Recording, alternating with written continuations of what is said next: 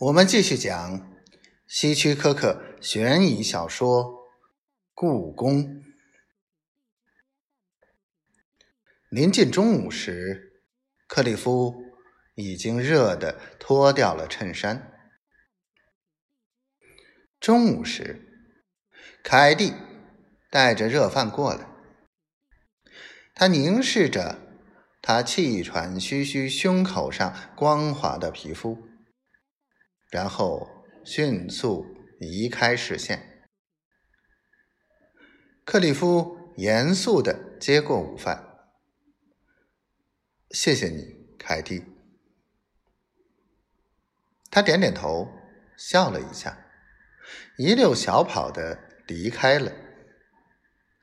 克里夫盯着他看了一会儿，耸耸肩，坐下来吃饭。随着时间的流逝，克里夫对莱德伯特夫妇感到越来越不解。白天，他们相互之间说不了几句话，至少他没有听到。克里夫怀疑他不在的时候，他们也不会多说什么。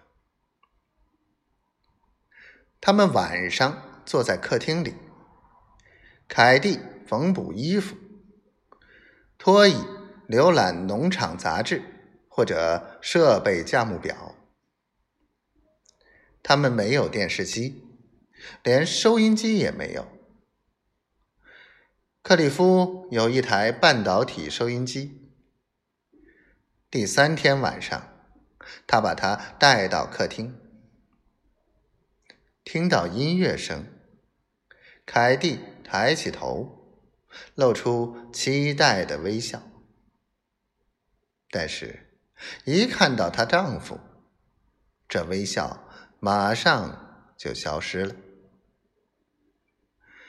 克里夫非常固执，他在那里待了一个小时。托伊没有说一句话，没有从杂志上抬起头。